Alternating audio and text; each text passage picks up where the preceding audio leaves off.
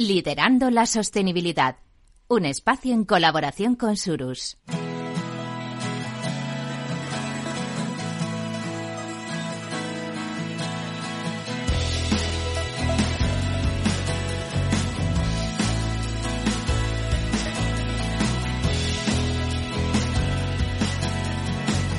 Capital, la Bolsa y la Vida, con Luis Vicente Muñoz. Y aquí estamos de nuevo, inspirados por Surus, hablando de cómo liderar la sostenibilidad. Es hoy una exigencia, ya no es una opción, ya no es algo que queramos hacer para mejorar el mundo, simplemente es algo necesario. Con nosotros eh, de nuevo aquí en Capital Radio, Jorge López, director de sostenibilidad de Surus. Bienvenido Jorge, ¿cómo estás? Muchas gracias, muy bien, buenos días y feliz año. Feliz año nuevo. Vamos a trabajar mucho más este año en sostenibilidad seguramente. Esperemos porque lo tenemos mucho más enfocado. Hoy vamos a hacerlo con alguien que conoce a fondo lo que se está moviendo en este ámbito. Es José Luis Canga, socio fundador de Avaleo. ¿Cómo estás, José Luis? Buenos días y feliz año también. ¿eh? Muy buenos días, muchas gracias por estar por aquí y feliz año. Eh, gracias. Hoy vamos a hablar en particular de la huella ambiental, de los productos y los servicios, de su importancia para las empresas.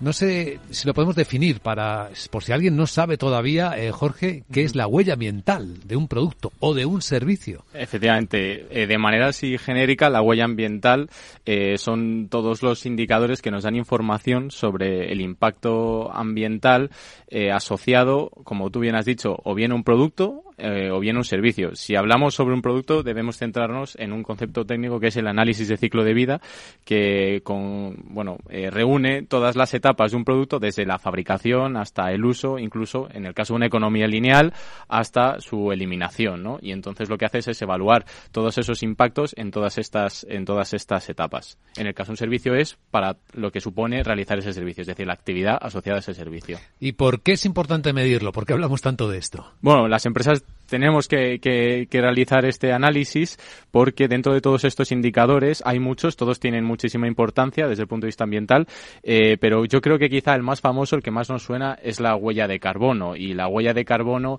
son todas las emisiones de gases de efecto invernadero que, como sabemos, pues son los principales contribuyentes al cambio climático y es importante que las empresas lo midan porque todo lo que fabrican y todo lo que, eh, lo que producen tiene su impacto, ¿no? Hasta hace tiempo había empresas que, esto no lo realizaban y ahora mismo pues ya no solo se hace ese cálculo, sino que además hay planes para reducir estas, estas emisiones, esta huella y también incluso en algunas ocasiones hay eh, proyectos para compensarlo, es decir, para absorber estas emisiones y de alguna manera establecer un balance y compensar lo que generan por producir o por hacer un servicio. Lo tenemos definido, sabemos cómo medirlo y por qué es importante hacerlo. Nos gustaría, José Luis, entrar ya a fondo en materia contigo.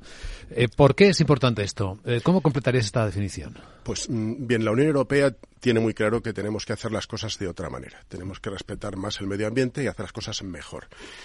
y para eso eh, tiene muy claro, ha establecido una hoja de ruta eh, para un uso eficiente de los recursos. Esto es fundamental. Es decir, consumir menos recursos va a mm, reducir los impactos ambientales indudablemente. Eh, en esta línea, la Unión Europea apuesta por que haya un mercado de productos verdes, productos ecológicos, por productos de empresas que hacen las cosas mejor desde el punto de vista ambiental. Pero en este mundo tenemos una doble, un doble papel. Por un lado, como técnicos que fabrican cosas, pero por otro lado, como ciudadanos que consumimos cosas. Y hace falta que tanto uno como el otro eh, desarrollen tanto una producción como un consumo responsables.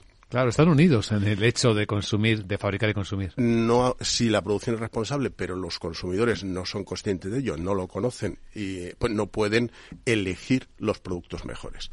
Por eso, la Unión Europea, consciente de que hay una gran cantidad de, de coetiquetas, de sellos, de, todo tipo que, crean mucha confusión, eh, lo que ha hecho ha sido definir una manera de medir el comportamiento ambiental de productos y organizaciones de una manera eh, para todo el mundo igual. Esa es una idea estupenda. Mm. Objetivo, pues que eh, los consumidores y entiendo como ello, tanto empresas que compran cosas como ciudadanos que compramos cosas, tengamos acceso a una información que sea clara, fiable y comparable sobre el comportamiento ambiental de productos y organizaciones, para que podamos tomar la mejor decisión de compra posible. Esa es la idea, ahí es donde queremos llegar. Eh, sin embargo, parece que hay algunos problemas ¿no? con el cálculo de la huella ambiental de las organizaciones. Bueno, eh, no es algo sencillo, no es algo fácil, eh, en eso sí que hay que ser consciente, porque tiene dos, dos facetas importantes. Por un lado, se preocupa de todas las fases del ciclo de vida del producto. Y eso significa remontarnos eh, a la extracción de las materias primas que hacen falta para fabricar algo, la propia fabricación, toda la logística, aguas arriba y abajo de la fábrica, la fase de utilización y qué pasa con la gestión de los residuos al final de la vida útil. Esa visión de conjunto eh, evitará que intentando mejorar alguna parte empeoremos el todo. Entonces, primera cuestión. Segunda cuestión. No nos basta medir una única categoría de impacto. Eh, la huella ambiental de la Unión Europea mide 16 categorías de impacto. ¿Hay tantas? Y hay más todavía. Pero, eh, bueno, de momento ha elegido 16. Sí. Y la idea fundamental es que con esas, todas esas categorías, ¿a dónde quiere llegar? Pues quiere llegar a evaluar efectos sobre salud humana efectos sobre ecosistemas y efectos sobre disponibilidad de recursos. Hace, por tanto, una evaluación muy completa eh, para que tengamos una puntuación desde el punto de vista ambiental de productos y organizaciones. Además, y es un avance interesante, em, es capaz de llegar a darnos una puntuación única para un producto o una organización. Eso es un avance curioso e interesante. ¿Dónde quiere acabar algún día la Unión Europea? En que los productos lleven una etiqueta que eh, de una manera muy sencilla, pues con una numeración ABC eh, o con unos colores verde, rojo, etcétera, eh, el consumidor de un golpe se dé cuenta de qué producto tiene un mejor comportamiento frente a otros, es decir, pueda comparar, de tal manera que llegue a un lineal de, un supermercado o llegue a comprarse un televisor o a comprarse un coche y si quiere tenga la oportunidad de, junto al precio, junto a consideraciones técnicas, si quiere, pueda incorporar la variable ambiental. Y a igualdad de otras cuestiones, seleccionar o favorecer a quien hace las cosas mejor desde el punto de vista ambiental. Al igual que ahora hay etiquetas de eficiencia energética, por ejemplo, ¿no? Es una idea similar, solo que eh, no eh, será algo complementario a la eficiencia energética y será una valoración de tipo ambiental. Y recuerdo dos ideas fundamentales ciclo de vida completo para no meter la pata mm, fijándonos en partes que mejoramos pero estropeamos el conjunto. Hmm. Y segundo, no fiarnos de una sola única categoría de impacto, sino de una evaluación global, completa. Y de esa manera mm, hacer todo lo posible para que las mejoras no nos, hagan meter la pata. ¿Y será una etiqueta con 16 eh, epígrafes? No, no, no. lo interesante es que esos 16 epígrafes se van a compendiar en un único valor y entonces y ese único valor será esa puntuación única que conducirá a una etiqueta mm, la que elija la Unión Europea. Una especie de promedio, entendemos, claro, porque dentro puede haber eh, variación de impacto. Eh, bueno, es un promedio ponderado. Insisto, no es algo fácil. Ya, suponemos. Tendríamos que, que, hablar largo y tendido y así todo no cuesta fácil explicarlo. Es decir, a partir de esas 16 categorías mencionadas, una de ellas, la huella de carbono, siempre está y es muy importante. Eh, hay una combinación de las categorías con criterios decididos por comités técnicos y científicos de la Unión Europea que combinan adecuadamente estas categorías hasta llevarnos a esa puntuación única. Y luego otra cosa interesante es que, mm, porque productos hay muchísimos productos en el mundo. Eh, dice, bueno, y, todo el mundo calcula de la misma manera. Pues lógicamente hay diferencias. Y entonces la Unión Europea ha creado unos comités por sectores industriales, eh, donde se han calculado, junto al, a la metodología general unos documentos complementarios que se llaman reglas de categoría de producto. De tal manera que, por ejemplo, para un producto lácteo se han redactado eh, los criterios de qué hay que estudiar en el ciclo de vida de un producto lácteo, qué categorías de impacto hay que estudiar. Incluso se ha hecho el análisis del ciclo de vida de un producto mm, virtual promedio, para que pueda haber un benchmarking.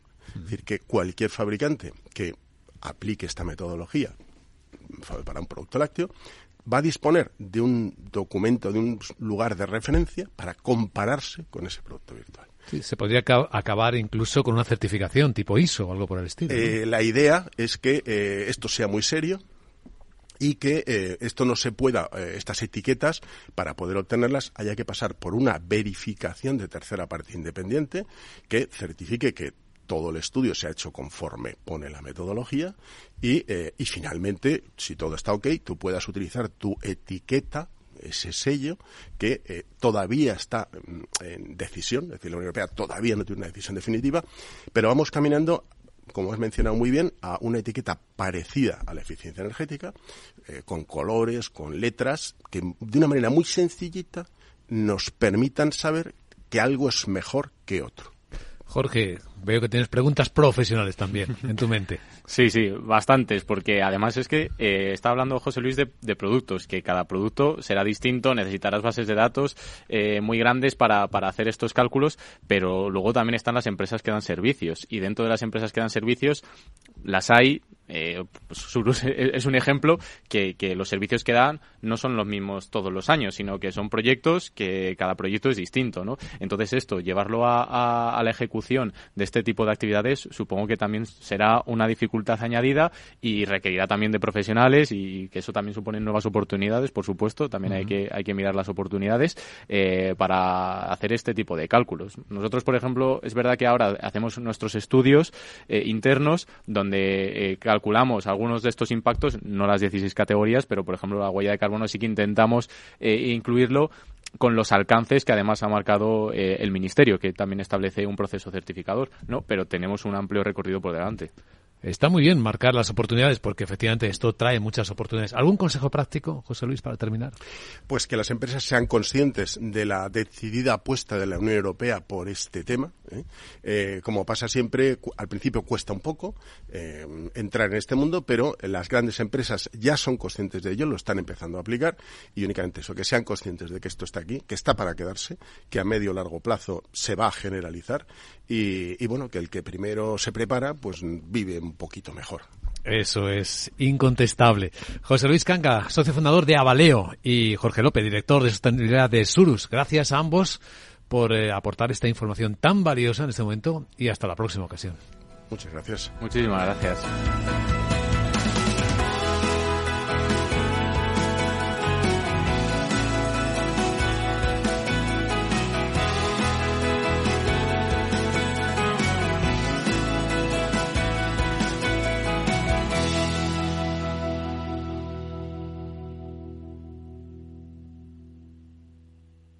Surus, especialistas en sostenibilidad.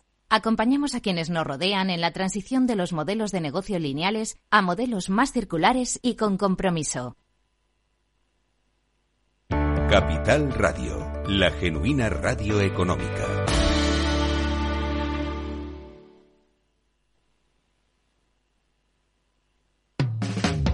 Capital, la bolsa y la vida.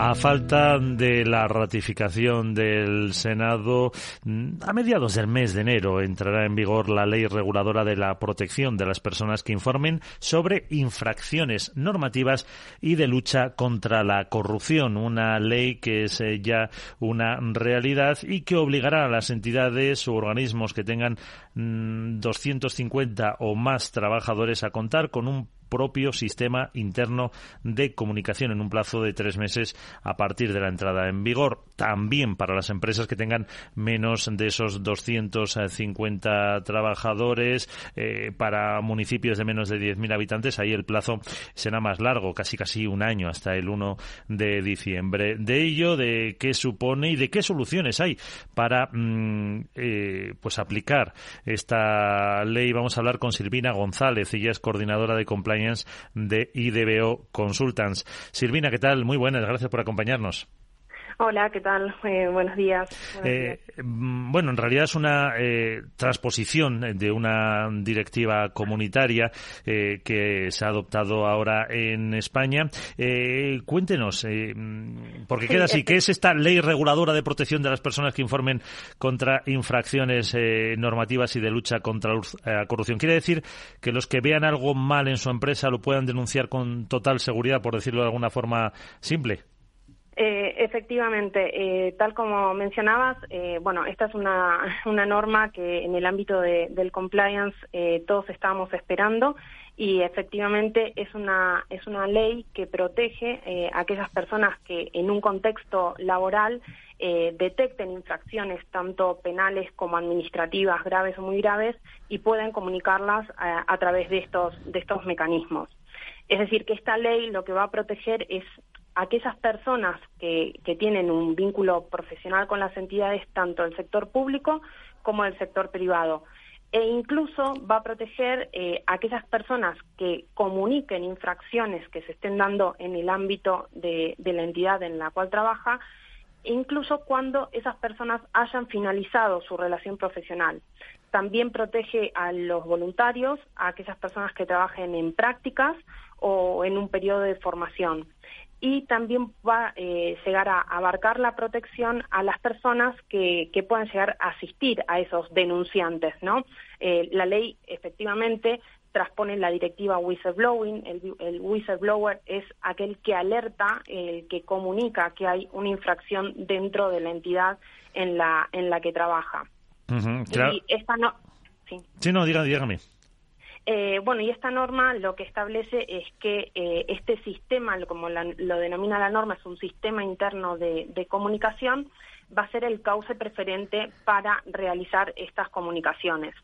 Eh, entonces, tal como mencionabas, van a ser obligadas a contar con un canal interno de comunicación tanto el sector privado, las personas jurídicas que tengan contratados 50 o más trabajadores, y eh, también en el sector público no hay distinción por la cantidad de, trabajadores o funcionarios. Eh, abarca tanto la Administración General del Estado, a las administraciones eh, de las comunidades autónomas, eh, a las universidades públicas, eh, también los partidos políticos, los sindicatos, las organizaciones empresariales, incluso los órganos constitucionales tendrán que tener estos sistemas internos de, comunicación. Y un aspecto relevante de la norma es que aquellas personas jurídicas que no estén obligadas a contar con un canal de denuncias, pero que voluntariamente lo quieran implantar, tienen que cumplir necesariamente con los requisitos de, la norma. Claro. Eh, eh, casi la pregunta es eh, si, bueno, que, que, por lo menos llega, que, que, es una cosa casi lógica que tenía que haberse implantado hace un tiempo, pues un poco para el objetivo que es la lucha contra el fraude y la corrupción. Efectivamente, eh, nosotros, como sabes, estuvimos en el, eh, en el Congreso y era eh, un, argumento de todos los grupos parlamentarios que efectivamente esta norma va a colaborar para la lucha contra la corrupción eh, y es eh, muy importante destacar que lo que se prevé en esta norma es garantizar efectivamente la confidencialidad del informante, de las personas también que se mencionen en las comunicaciones y de todo el procedimiento, de toda la investigación. Eh, entonces esta norma viene a finalmente a transponer la, directiva whistleblowing que, que, era muy necesaria en el ámbito de, del compliance. Y lo que, lo que le quería eh, preguntar, porque, eh, eh, claro, mm, ahí para que, mm, vamos a decir, los empleados o todos los que nos ha comentado eh, se animen, eh, animen entre comillas, a denunciar las prácticas, ahí eh, el aspecto es clave es confidencialidad y seguridad. Y ahí ustedes están trabajando en ello, ¿no? Con una aplicación. Efectivamente. Lo que prevé la norma es que no se pueden, no se pueden establecer represalias contra la persona que denuncie, contra la que informe y qué se entienden por represalias, por ejemplo, que se suspenda el contrato de trabajo, la, el despido, eh, o por ejemplo que se denieguen ascensos, esos serían supuestos concretos de represalias. Y eh, efectivamente, como comentabas, eh, desde IDBO hemos desarrollado una herramienta, un software que cumple con todas las características de, de la norma, porque la norma nos exige que se garantice principalmente la confidencialidad del denunciante, pero que también se respeten los derechos de la parte denunciada, es decir, que esta parte denunciada tenga eh, derecho a que se le comuniquen cuáles son las, eh, los actos que se, le, que se le atribuyen, que se respete su, su derecho a la presunción de inocencia y, y al ser oído. Entonces, es por eso que eh, el sistema está planteado de forma tal que eh, el órgano de administración de, las empresas tienen que eh, aprobar la implantación del sistema, aprobar y designar a un responsable que será el, que deberá gestionar la recepción de las comunicaciones y la tramitación del procedimiento y eh, deberán cumplir, eh, las, eh, las, entidades obligadas tendrán que aprobar procedimientos específicos para gestionar estas comunicaciones. Y entre otras cosas se regulan específicamente em, que estos procedimientos tienen que tener, deben contemplar un plazo de acuse de recibo de las comunicaciones en un plazo de siete días naturales y que el proceso de investigación no debe extenderse eh, más allá de un periodo de tres meses, salvo que por la complejidad se pueda extender por un plazo mayor de tres meses. Esas son características. Y, una característica muy importante es que el sistema debe permitir la comunicación eh, con el denunciante y la norma, eh, esto es eh, algo que, que, la directiva ha dado la posibilidad que los Estados miembros regulen, es si se van a permitir las denuncias anónimas o no, y la, y la normativa eh, lo ha previsto. Entonces, en ese aspecto, como por un lado nos, nos está exigiendo que haya un, un intercambio de información con el denunciante, nuestra herramienta permite que de forma totalmente eh, anónima, en el caso que el denunciante eh, lo quiera, se pueda establecer una, eh, una comunicación sin necesidad de que provea un email personal ni ningún tipo de dato personal. Claro, mm, pero claro, es una, es una herramienta que tiene que estar a disposición dentro de la, de la propia empresa. Efectivamente, efectivamente es un software que, que la empresa, bueno, que muchas empresas, algunas ya, ya han implantado eh, dentro del, marco de su programa de compliance. Y ahora, bueno, a partir de la entrada en vigor, tal como has mencionado, eh, eh, a partir de la entrada en vigor será obligatorio para, para las, em, las, empresas y los organismos públicos que hemos mencionado y que tendrán que tenerlo implantado en el plazo máximo de tres meses de la entrada en vigor y para aquellas empresas que tengan menos de 250 trabajadores y los municipios de menos de 10.000 habitantes lo, lo, tendrán que implantar, eh, eh, tienen el plazo hasta el primero de diciembre de 2023. Pues con eso nos eh, quedamos. Silvina González, coordinadora de compliance de, de Video Consultor, Consultants, muchísimas gracias por estar con nosotros y enhorabuena por todo lo que están haciendo para conseguir que sean un poco más transparentes las empresas. Muchísimas gracias por, por la oportunidad de, de, de comunicarnos. Capital, la Bolsa y la Vida.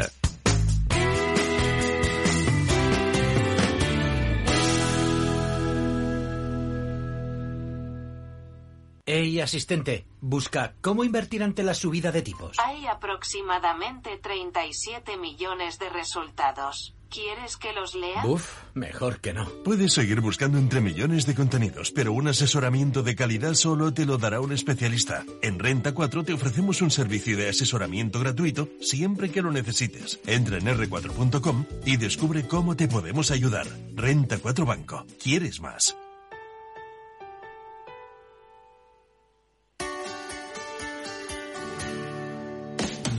Aquí, en Capital Radio, está el programa más divertido y de mayor influencia en el mundo del capital humano. Todos los viernes a la una de la tarde, únete a Humanos en la Oficina, presentado y dirigido por el speaker internacional Miguel Ángel Pérez Laguna. Un programa donde el talento es protagonista en un formato innovador e irresistible que ya se escucha en 13 países. No te lo pierdas.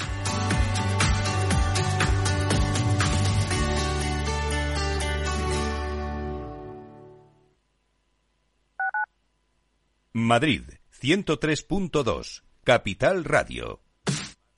Los viernes en Capital Radio te proponemos descubrir y comprender las estrategias de empresas con éxito que servirán de inspiración y ejemplo para la tuya. Escucha Metaempresas, un programa presentado por Andrés Arenas con la presencia y los consejos de expertos en distintas áreas y profesores de reconocida trayectoria. Todos los viernes a las siete y media de la tarde, Metaempresas, Capital Radio.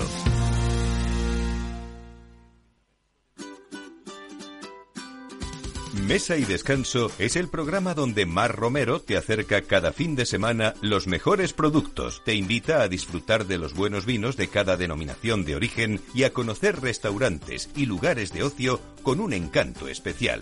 Mesa y Descanso, los domingos a las 13 horas, aquí en Capital Radio.